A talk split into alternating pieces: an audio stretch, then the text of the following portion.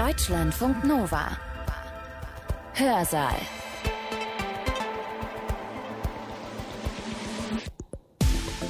Und ich bin Katrin Ohlendorf. Schön, dass ihr dabei seid. Wissenschaftlerinnen und Wissenschaftler hatten ja einen ziemlichen Lauf in den letzten zwei Jahren, kann man so sagen. Also ich persönlich kann mich nicht daran erinnern, wann ich das schon mal so erlebt hätte, dass Expertise im politischen Prozess so präsent war und so eine krasse Rolle gespielt hat. Viele finden das logisch und sinnvoll in diesen Zeiten. Es gibt aber auch Kritik daran. Ja, und das hat ganz schön polarisiert. Bis dahin, das haben wir alle mitbekommen, dass Experten und Expertinnen zur Zielscheibe übelster Drohungen wurden. Ja, was glaubt ihr? Ist expertisegestützte Politik wirklich eine gute Sache oder eher ein Problem oder irgendwas dazwischen? Genau darum geht es hier heute. Das Verhältnis von Wissenschaft und Politik und was das für die Demokratie bedeutet. Die vierte Welle hat unser Land mit voller Wucht erfasst. Wir befinden uns in einer Notsituation. Das Statistische Bundesamt hat neue Zahlen vorgelegt. Anhörung von Expertinnen und Experten. Die Lage ist in diesem Land hochdramatisch. Können Politikerinnen der Wissenschaft folgen? Ist Politik nicht heillos überfordert und inkompetent? Die Wissensgesellschaft wird ganz zentral mit einer Verwissenschaftlichung der Politik zusammengebracht. Epistokratie, die Herrschaft der Wissenden, die Macht der Evidenz. Nicht nur Ignoranz, Fake News und Verschwörungstheorien gefährden die Demokratie, auch eine naive Begeisterung für Wissenschaft und Wahrheit kann gefährlich werden. Uf, also harte Aussage für so einen Wissenschaftsfan wie mich. Expertise als Gefahr für die Demokratie. Also ich oute mich jetzt mal und vermutlich überrascht es jetzt nicht ganz so groß. Ich bin eher so Team Expertinnen, Expertenmeinung. Gerade in der Pandemie finde ich es ja eher gut, wenn auf Leute gehört wird, die wenigstens etwas Ahnung haben, soweit man eben Ahnung haben kann überhaupt zum jeweiligen Zeitpunkt. Aber die Dinge sind, wie immer, natürlich komplexer. Und ich weiß nicht, wie es euch da geht. Ich habe ehrlicherweise schon an vielen Stellen in diesen Corona-Zeiten auch so ein Unwohlsein gehabt, was das angeht. Also die Grenze zwischen Wissenschaft und Politik ist ja wirklich verschwommen an manchen Stellen. Und ich war mir nicht immer sicher, ob das wirklich gut so war und auch wie man es hätte besser machen können. Aber egal in welchem Team wir uns sehen, ich denke, es macht Sinn, dass wir uns diese Prozesse mal offen und kritisch anschauen, so eine Art Manöverkritik machen, würde ich sagen, und uns gemeinsam als Gesellschaft darauf verständigen, wie Expertise eine Rolle in der Politik spielen sollte. Ja, und genau das machen wir jetzt, beziehungsweise Alexander Bogner macht das, den ihr gerade schon gehört habt. Er widmet sich dieser Frage gleich in seinem Vortrag.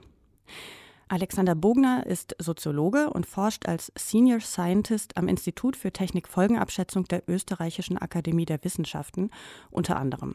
Sein Vortrag wurde bei der Fachtagung Die Zeit des Dazwischen, was ändert sich gerade, aufgezeichnet, die im Rahmen der Phil Cologne in Kooperation mit der Bundeszentrale für politische Bildung stattgefunden hat. Ja, und das war am 2. September 2021. Das heißt, wir hatten da noch keinen Mediziner und Epidemiologen als Bund Bundesgesundheitsminister. Und mich würde tatsächlich mal interessieren, was Herr Bogner zu dieser Personalie sagt. Jetzt sagt er aber erstmal etwas zum Verhältnis von Wissenschaft und Politik. Dass es sich bei diesem Verhältnis um eine sehr verwickelte Beziehung handelt, das deutet sich schon im Titel meines Vortrags an, aus dem vielleicht auch eine gewisse Skepsis spricht. Der Titel lautet ja, können Politikerinnen der Wissenschaft folgen. Gleichzeitig ist dies natürlich auch eine sehr, ja, eigentlich wunderbar vielschichtige und anspielungsreiche Fragestellung. Und ich kann das so offen sagen, weil diese Fragestellung stammt nicht von mir, sondern die stammt von Jürgen Wiebeke. Die Vielschichtigkeit der Fragestellung wird so gleich deutlich, wenn wir sie ein wenig ausbuchstabieren. Was steckt denn in dieser Frage drinnen? Können Politikerinnen der Wissenschaft folgen? Fragezeichen. Eine erste Variante, die sich anbietet, könnte lauten, ja, können denn die Politikerinnen überhaupt noch der Wissenschaft folgen? Klammer auf, oder sind die Erkenntnisse und Forschungsergebnisse für die Politik nicht viel zu kompliziert und äh, letztlich unzugänglich? Aus dieser Perspektive geht es dann ganz offensichtlich um Wissen, es geht um Fachkenntnis, um kognitive Kompetenzen, also mit anderen Worten, und es sind ja so viele Philosophinnen und Philosophen da, wenn ich es richtig verstanden habe, das ist die epistemische Ebene. Eine zweite Dimension tut sich dann auf, wenn man die Fragestellung nicht epistemisch, sondern normativ ausbuchstabiert. Es geht dann nämlich nicht mehr darum, ob es möglich ist, dass die Politik der Wissenschaft folgt, sondern es geht dann darum, ob es wünschenswert ist. Die Frage lautet dementsprechend, soll denn die Politik der Wissenschaft folgen? Ein letzter, dritter Aspekt kommt ins Spiel, wenn wir die Frage in gut philosophischer Manier ganz grundsätzlich hinterfragen.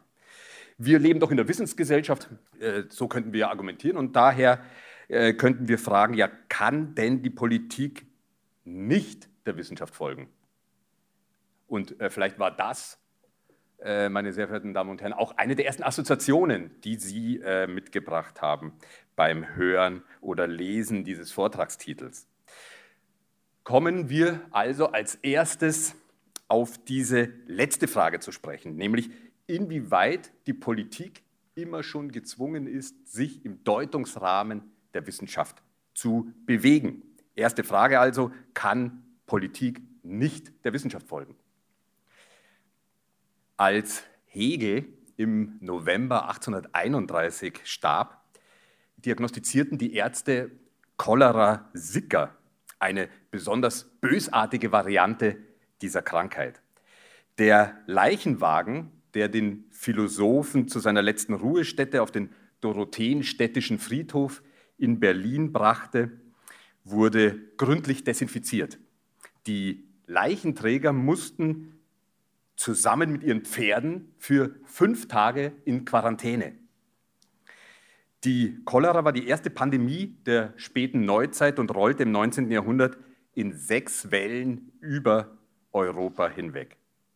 Die Ursache der Seuche war damals unklar. Gerüchte lauteten, die Cholera gehe auf Wetterschwankungen oder auf giftige Dämpfe zurück. Eine Theorie, die auch Hegel selber teilte. Die Mutmaßungen wurden erst in den 1890er Jahren und zwar durch Robert Koch beendet.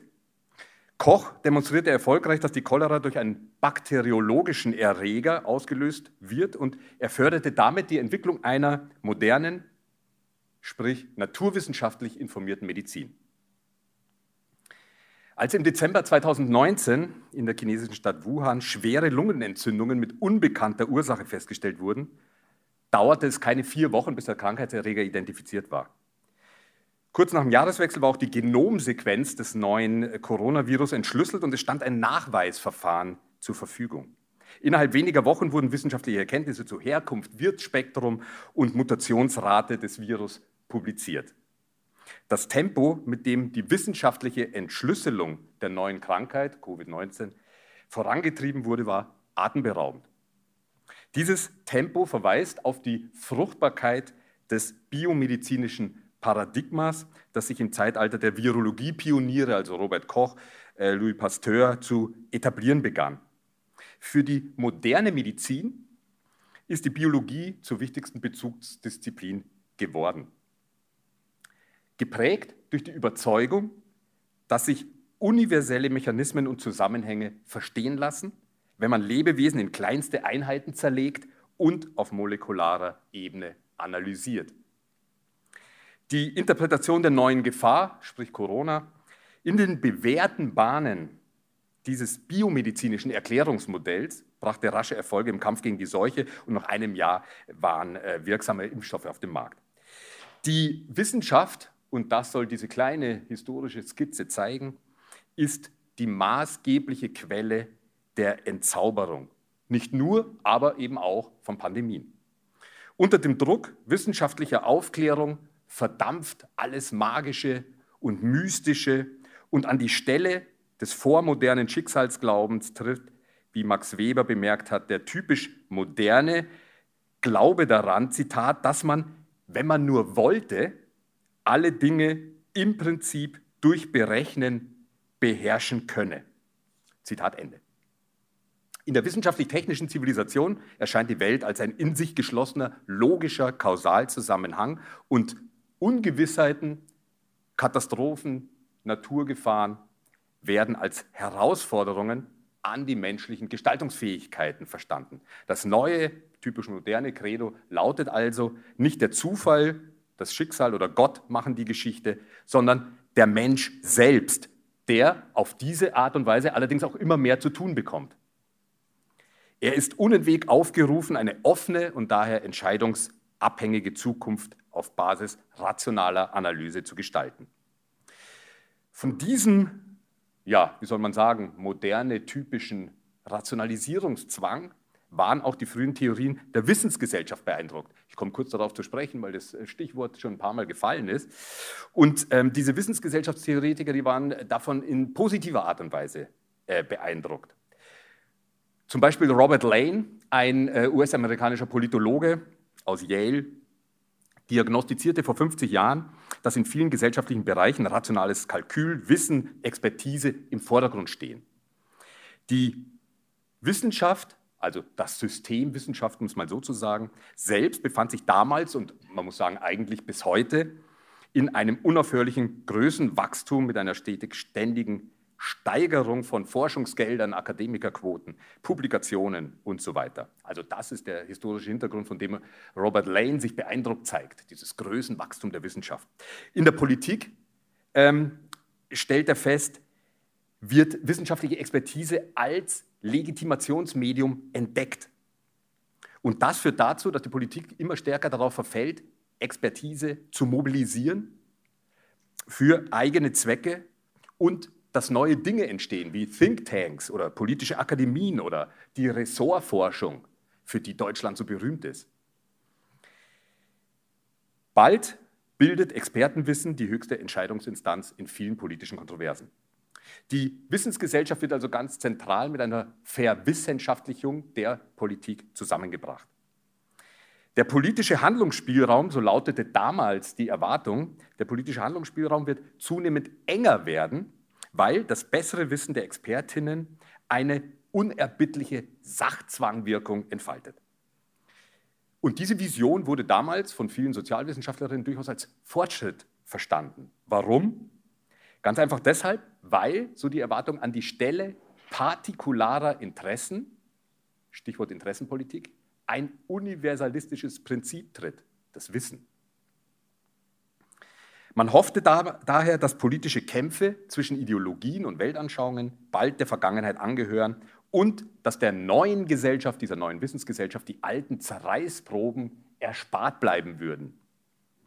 Auch wenn sich diese Hoffnung nicht erfüllt hat, ähm, es wird doch deutlich, dass in der Wissensgesellschaft ein politisches Operieren außerhalb des wissenschaftlichen Deutungsrahmens als illegitim gelten würde, gerade bei komplizierten Abwägungen, wie sie vielfach in Pandemie- und Krisensituationen erforderlich sind. Die Frage ist freilich, wie sich die Politik innerhalb dieses Rahmens bewegen soll und bewegen kann. Mit anderen Worten, wir kommen zur zweiten Frage, die ja lautet, kann die Politik der Wissenschaft folgen? Oder kann die Politik denn überhaupt noch der Wissenschaft folgen? So ist ja ungefähr die Tonlage. Und ähm, Anders als zu Zeiten der Cholera äh, haben wir heute die Gewissheit, dass ja, solche Pandemien eben eine Herausforderung sind für ein wissenschaftliches, für ein wissenschaftlich informiertes Krisenmanagement. Im Zuge dieses Krisenmanagements entstehen allerdings neue äh, Krisen und Konflikte, in denen dann eben auch die Wissenschaft selbst im Mittelpunkt steht. Das haben die letzten beiden Corona-Jahre, wenn man so sagen will, hinlänglich deutlich gemacht. Es wurde und es wird ausgiebig gestritten über die richtigen Kennzahlen und Grenzwerte, über Ansteckungswege und die Gefährlichkeit des Virus, über den Sinn von Schulschließungen und Reisebeschränkungen und so weiter. Und in diesen Diskussionen ist wissenschaftliche Expertise Trumpf. Das gilt im Übrigen auch für andere Krisen und Konflikte. Wenn es zum Beispiel um den Klimawandel geht, wenn es um den Einsatz von Pestiziden in der Landwirtschaft geht, Stichwort Glyphosat, wenn es um die Risiken von elektromagnetischen Feldern geht, 5G-Technologie, oder um die Risiken von Nanopartikeln. Diskutiert und gestritten wird in all diesen Fällen um die Zuverlässigkeit von Studien und Daten, die Glaubwürdigkeit von Szenarien und Modellen, beziehungsweise um die Stichhaltigkeit von Grenzwerten und Kennzahlen. Und in den Mittelpunkt der Aufmerksamkeit rücken daher epistemische Aspekte, also Fakten, Evidenzen, kognitive Kompetenzen. Die Kontrahenten in diesen Auseinandersetzungen mag im Prinzip sehr vieles trennen. Aber was sie vereint, ist der gemeinsame Glaube daran, dass die gegenwärtige Krise oder die aktuelle Streitfrage erst dann richtig begriffen oder richtig formuliert werden kann, wenn es im Kern um Wissensdinge geht, beziehungsweise wenn wir diese Dinge als Wissensprobleme verhandeln. Politische Konflikte mit anderen Worten und kurz gesagt werden dann als Wissenskonflikte ausgetragen. Für die politische Mission wird dementsprechend auf dem Terrain der Wissenschaft gekämpft. Dass zum Beispiel am Robert Koch Institut eine ständige Impfkommission angesiedelt ist, äh, das wusste bis vor kurzem noch gar niemand. Mittlerweile wissen es alle und dieses Gremium steht auch im Mittelpunkt der Kontroverse. Grund dafür ist der politische Wille zur Erhöhung der Impfquote und so weiter, haben wir alle miterlebt, äh, auch mit Hilfe von Kinderimpfungen. Die äh, STIKO solle doch eine entsprechende Empfehlung aussprechen, forderte die Politik schon vor längerer Zeit. Doch die Kommission zögerte bis vor kurzem, was in einen Evidenzstreit zwischen Impffachleuten und Politik mündete. Anderes Beispiel. Eine Streitfrage geht ja auch darum, welche Zahlen sollen denn die Corona-Politik leiten? Der alte Inzidenzwert, eine neue, auf die Impfquote angepasste Inzidenz oder aber ein Bündel von Indikatoren? Stichwort Hospitalisierungsquote und so weiter.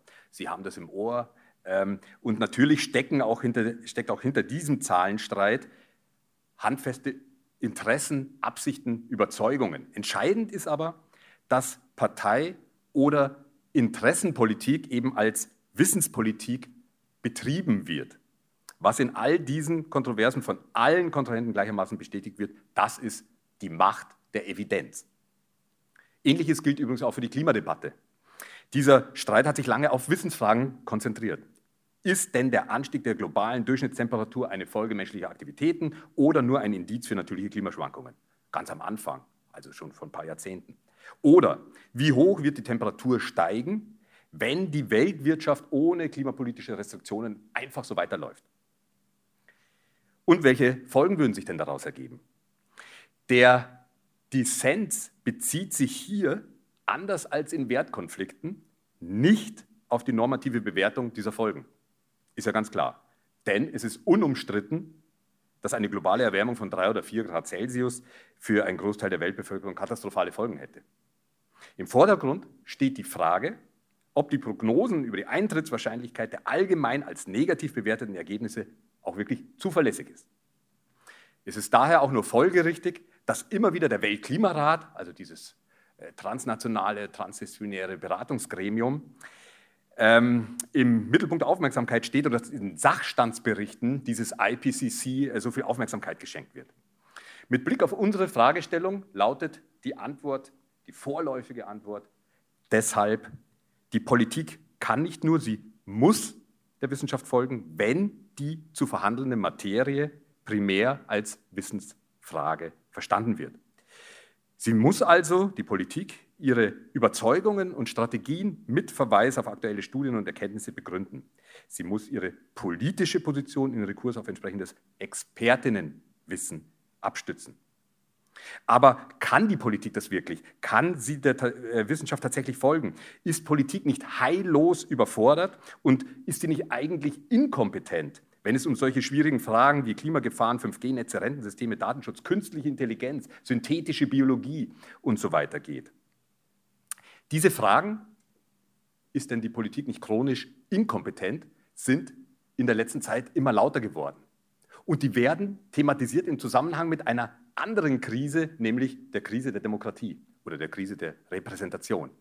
Da merkt man schon, also wir haben so ein richtiges Krisenpanorama. Corona-Krise, Klimakrise, Demokratiekrise, Wahnsinn. Also ähm, äh, äh, wir müssen auch aufpassen, dass es sozusagen dieser Krisenbegriff nicht inflationär verwendet wird, können wir vielleicht in der Diskussion auch nochmal ähm, äh, aufnehmen, diesen Aspekt. Weil wenn alles Krise ist und wenn immer Krise ist und wenn die Normalität eigentlich die Krise ist, dann brauchen wir auch keinen Krisenbegriff mehr. Aber ähm, ja, äh, das vielleicht nur am Rande. Jedenfalls, Kognitive Überforderung der Politik, ich habe es angesprochen, wie, lautet die, äh, wie, ähm, ja, wie reagiert die Philosophie darauf? Therapievorschläge für dieses Problem haben den Titel Epistokratie. Epistokratie. Also die Expertokratie kennen Sie alle, damit sind wir vertraut seit ewig, das ist die Herrschaft der Experten und die Epistokratie ist jetzt die Herrschaft der Wissenden. Also nicht mehr nur allein Expertinnen und Experten, der Kreis der Wissenden wird ein bisschen breiter gezogen, aber im Prinzip immer noch dieses Ding mit dem Wissen. Wie auch immer, Epistokratie. Was ist damit gemeint genau? Im Wesentlichen ist damit gemeint, dass die Politik schwierige Probleme an Expertengremien delegieren sollte. Das passiert heute übrigens schon in eingeschränktem Maße. Stichwort technische Überwachungsvereine, äh, äh die Sicherheitsnormen machen, Zentralbanken oder Verwaltungsgerichte. Helmut Wilke hat zuletzt vorgeschlagen, man solle doch diese Arbeitsteilung, die es da schon gibt und die so ein bisschen transparent ist, die sollte man, äh, die ein bisschen intransparent ist, man sollte die transparent machen und generalisieren. Und zwar, wir sollten das Parlament sozusagen in Oberhaus und Unterhaus gliedern. Im Unterhaus, da tagen die Expertinnen.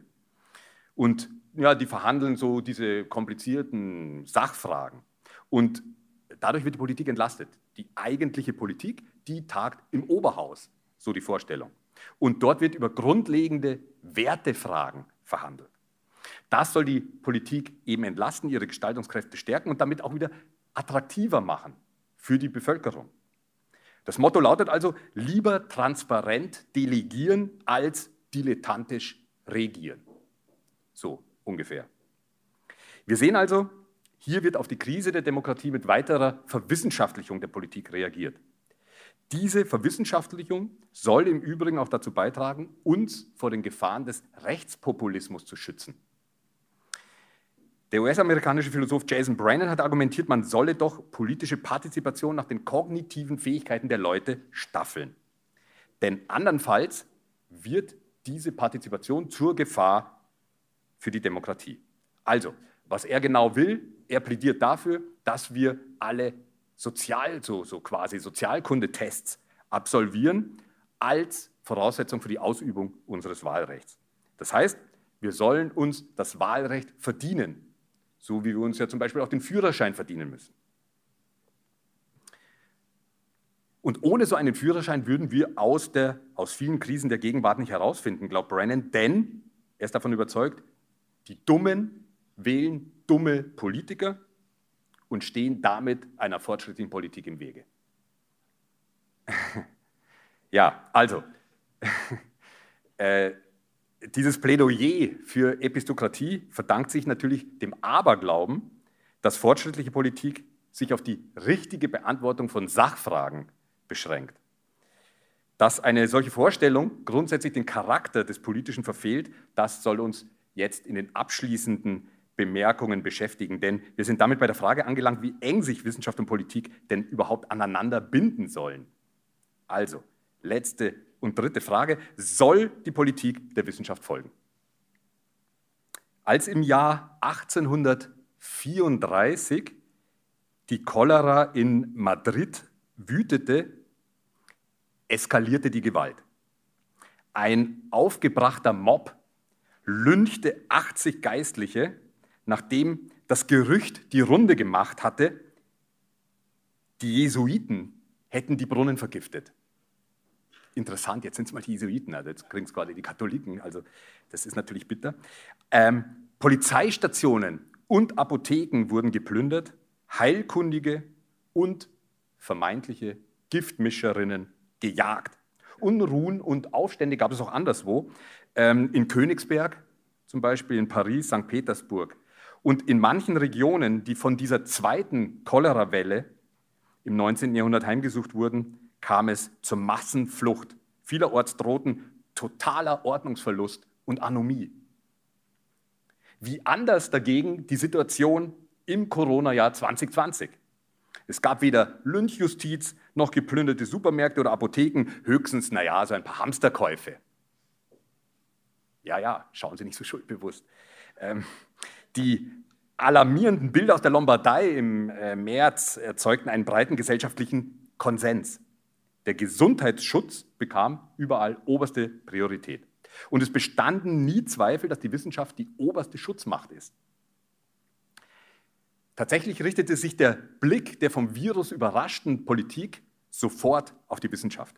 Die maßgeblichen Statements, Interviews, Podcasts und so weiter kamen von den Virologen, die schon bald in den Medien so als Popstars gehandelt wurden. Also die Namen kennen Sie alle, Anthony Fauci in den USA, Anders Tegnell, Schweden, Christian Drosten sowieso. Also die waren allgegenwärtig und die Politik richtete ihre Strategien an den Warnungen dieser Experten aus. Die deutsche Wissenschaftsministerin Anja Karliczek sagte äh, im April mit Blick auf das Verhältnis von Wissenschaft und Politik, Zitat, wissenschaftliche Erkenntnisse leiten die Politik und leiten uns wie selten zuvor. Das waren damals, gerade mit Blick auf die von Donald Trump geführten USA, natürlich irrsinnig beruhigende Worte. In bewusster Abgrenzung zum Populismus, dem wissenschaftliche Erkenntnisse und Fakten wenig gelten, suchten Länder wie Deutschland oder natürlich auch Österreich die enge Kooperation mit der Wissenschaft. Das ist einerseits sehr erfreulich und jetzt ist die Frage, welche Probleme, welche Gefahren drohen denn auf diesem Weg? Zunächst, der Primat der Wissenschaft unterstützte in der Frühphase der Krise eine Politik der Alternativlosigkeit. Virologen klärten über Infektionsrisiken, Verdopplungszeiten, Reproduktionsraten auf und lieferten der Politik die Argumente. In den Talkshows wurde erklärt und informiert, aber nicht gestritten. Die Angst vor dem neuen Virus erzeugte Konsens in ungeahntem Ausmaß. Der, das Parlament war zunächst einmal als Ort der kontroversen Debatte äh, gar nicht gefragt. Und auch wenn viele Experten immer wieder betonten, dass sie keinesfalls über ein politisches Mandat verfügten und die Wissenschaft niemals der Politik die Entscheidung abnehmen könne, so etablierte sich doch in der Krise weithin die Vorstellung, nämlich wer auf die Wissenschaft hört, wer der Mehrheit der Experten folgt, der wird die richtige der wird die fortschrittliche Politik machen. Und die Erwartung, dass die Politik dem Expertenkonsens folgen müsse, eröffnet für die Wissenschaftler noch neue Möglichkeiten, politisch Einfluss zu nehmen. Im Klimabereich sehen wir das ganz beispielhaft, nämlich daran, an den Bemühungen von Seiten der Klimaforschung, das Ausmaß des Expertenkonsenses in bestimmten Streitfragen zu quantifizieren und damit den Druck auf die Politik zu erhöhen. Also man sagt, man wertet sozusagen äh, äh Zeitschriftenartikel aus, ho aus hochrangigen Zeitschriften, die ähm, äh, Texte zu bestimmten Themen und äh, versucht herauszufinden, also über einen weiten Zeitraum versucht herauszufinden, wie, wie hoch das Ausmaß des Konsenses ist, sagt, ja, das ist 97 Prozent, jetzt soll doch die Politik endlich was tun. Also so in dieser Logik. Und in der Corona-Krise können wir nun auch so eine Form der Konsenspolitik ähm, beobachten. Ein Beispiel, im Dezember letzten Jahres veröffentlichte die Leopoldina, also die Nationale Akademie, eine siebte Stellungnahme zur Corona-Politik. Eine 34-köpfige Arbeitsgruppe votierte damals einstimmig für einen harten Lockdown über die Weihnachtstage und sie befand sich dabei in Übereinstimmung mit der Regierungslinie. Der Wissenschaftsforscher Kaspar Hirschi argumentierte damals, dass es sich hier eigentlich gar nicht um wissenschaftliche Expertise im strengen Sinne handeln könne, weil sich Expertise eben immer an politischer Ergebnisoffenheit äh, auszeichnet, sondern dass es sich eigentlich um einen klaren politischen Appell handelt. Man hatte den Eindruck, dass dieses Konsenspapier der Leopoldina gar nicht zwischen den unterzeichnenden Fachleuten ausgehandelt und durch kontroverse Diskussionen entwickelt worden war. Es schien vielmehr, als wurden namhafte Fachleute für eine ex ante feststehende Position zum Unterschreiben gesucht und als würde Interdisziplinarität nur simuliert. Was an diesen Beispielen deutlich wird, der Expertenkonsens in Gestalt solcher interdisziplinärer Konsenspapiere wird als Ersatz für die letztlich niemals einzuholende Wahrheit gehandelt. Im Kontext so eines autoritativen Expertenkonsenses erscheinen Gegenstimmen dann nicht nur als sachlich fragwürdig, sondern eigentlich als politisch unverantwortlich. An die Stelle einer offenen Abwägung verschiedener Handlungsoptionen tritt die Konstruktion eines politischen Sachzwangs. Politischer Sachzwang, das klingt natürlich immer böse, aber ich will hier keine Missverständnisse aufkommen lassen. Politischer Sachzwang, Expertokratie mit anderen Worten, kann unter Umständen legitim sein. Dieser Sachzwang aus der Wissenschaft ergibt sich nämlich immer dann, wenn zum Beispiel die Wissenschaft auf bestimmte Gesundheitsgefahren durch Stoffe, Chemikalien hinweist und wenn sich der Basiswert der Gesundheit nicht in Konkurrenz zu anderen Werten befindet. Kurz gesagt, wenn ein weitgehender Wertekonsens in der Gesellschaft herrscht. Dann folgt aus der wissenschaftlichen Erkenntnis sozusagen automatisch eine klare politische Handlungsanweisung. Also Beispiele werden zum Beispiel, naja, also Asbest oder ähm, die Nitratbelastung des Grundwassers. Eine Diskussion darüber, ob wir aus Innovationsgründen an Asbest festhalten sollten, verbietet sich angesichts der wissenschaftlich einwandfrei festgestellten Gesundheitsrisiken. Jetzt ist das Problem, dass wir in der Corona-Krise keinen vergleichbaren gesellschaftlichen Wertekonsens haben. Also wir hatten den natürlich am Anfang, deswegen Politik der Alternativlosigkeit, aber das hat sich geändert unterwegs. Es wird mittlerweile durchaus darüber gestritten, was uns der Gesundheits- und Lebensschutz wert sein soll, welche Freiheitsrechte wir dafür und wie lange eigentlich äh, aufzugeben bereit sind, welche psychosozialen Folgekosten dafür zu zahlen sind und so weiter und so fort. Also, ich muss Ihnen da nichts erzählen, Sie sind mittendrin, wir alle sind mittendrin, das sind die Debatten. So, jetzt, wie lautet das Fazit? Kann die Politik der Wissenschaft folgen? Klare Antwort, Politik kann, muss und soll der Wissenschaft folgen. Erstens, sie kann es, weil sie längst gelernt hat, sich in komplizierten Fragen schlau zu machen. Stichwort Einrichtung von Expertengremien.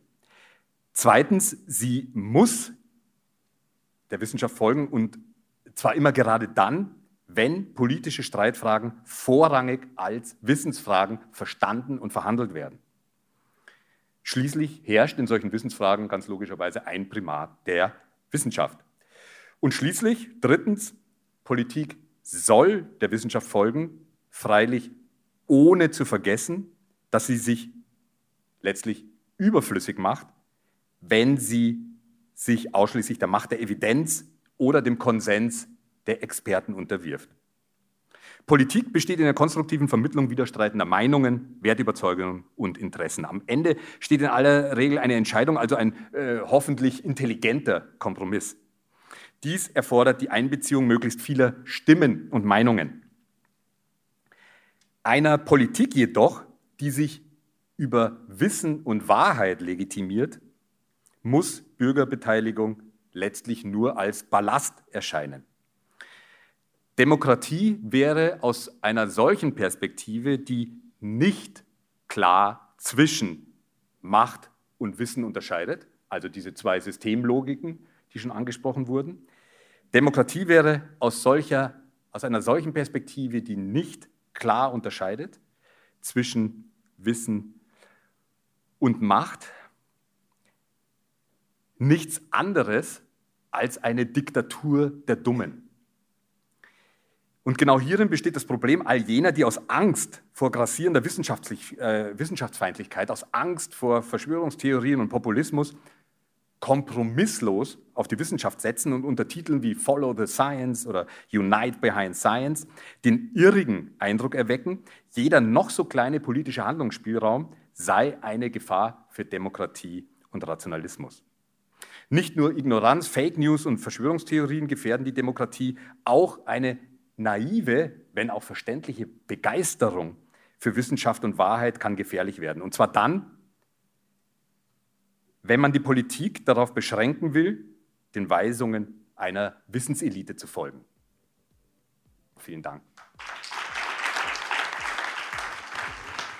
Hm, also ja, bei dem Schluss und auch einiger Kritik kann ich schon mitgehen, muss ich sagen. Ich weiß nicht, wie es euch da geht. Dieses Papier von der Leopoldine allerdings würde ich ein bisschen weniger hart bewerten, aber das nur am Rande.